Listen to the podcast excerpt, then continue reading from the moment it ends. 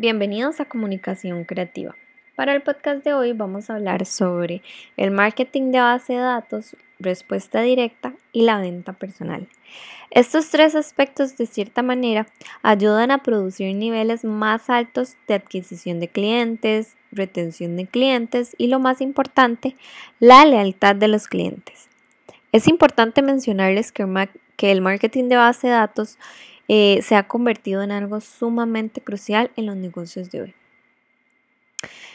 Además, eh, para que esto se pueda realizar de una manera exitosa se requiere un almacén de datos. Y aquí es donde nos damos cuenta cómo los tres aspectos que mencioné al inicio van de la mano. Y probablemente muchos de ustedes se pregunten, ¿para qué sirve la base de datos?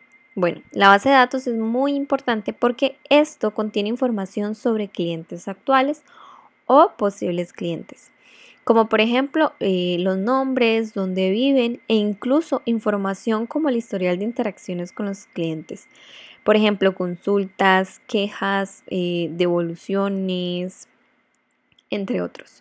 Y como se podrán imaginar, los profesionales en marketing que manejan esta base de datos deben de ser muy discretos y mantener toda la confidencialidad posible. Bueno, para continuar con los tres aspectos mencionados al inicio, seguimos con el marketing de respuesta directa, que es, está completamente relacionado con el marketing de base de datos. Este marketing de respuesta directa puede orientarse tanto a los clientes como a los prospectos. Esto se puede hacer mediante correo electrónico, teléfono, eh, ventas directas, entre otros. Y para finalizar con los aspectos tenemos la venta personal.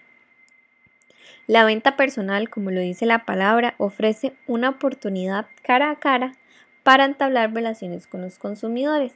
Este método puede resultar en la adquisición de nuevos clientes, además de influir en los clientes actuales para aumentar los niveles de compras.